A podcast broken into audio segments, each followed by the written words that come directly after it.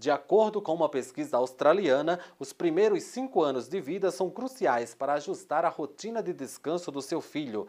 A médica pediatra doutora Paula Celan falou sobre a importância do sono para as crianças e os prejuízos para os pequenos que não dormem o suficiente à noite. O sono é uma necessidade do organismo, assim como comer e beber. É muito importante que a criança durma bem para atingir um sono restaurador. Para que isso aconteça, o ideal é que ela seja colocada na cama em, por volta das 19 e 20 horas.